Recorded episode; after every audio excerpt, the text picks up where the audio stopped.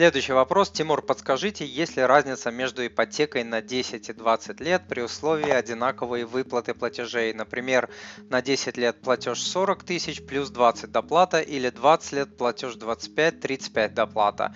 Тем самым хочу максимально уменьшить ежемесячные обязательства перед банком, но платить буду всегда по 60 тысяч рублей. Большое спасибо за интересный вопрос. Что касается меня, мне не нравится идея растягивания срока ипотеки с твердым желанием желанием платить быстрее. Почти все себе так а, говорят, но далеко не все так делают. На длительной дистанции гораздо чаще случаются такие вещи, как потеря работы, незапланированная или проблемная беременность, уход одного из а, супругов в декрет, а, нежданная болезнь, смерть близкого человека, резкое снижение заработка, кризис в экономике, вот то, что происходит сейчас, потеря активов, потеря доходов, проблемы в собственном бизнесе, если он у вас есть, и так далее тому подобное. Я это знаю не из теории, я это знаю из практики, мне пишут тысячи людей.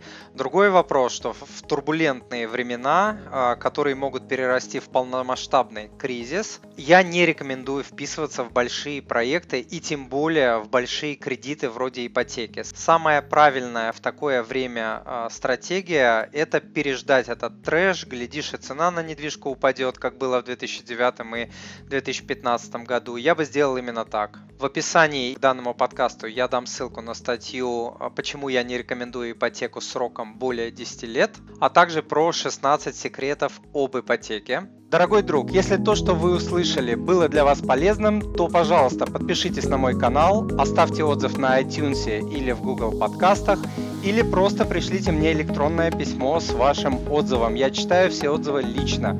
Заранее большое спасибо.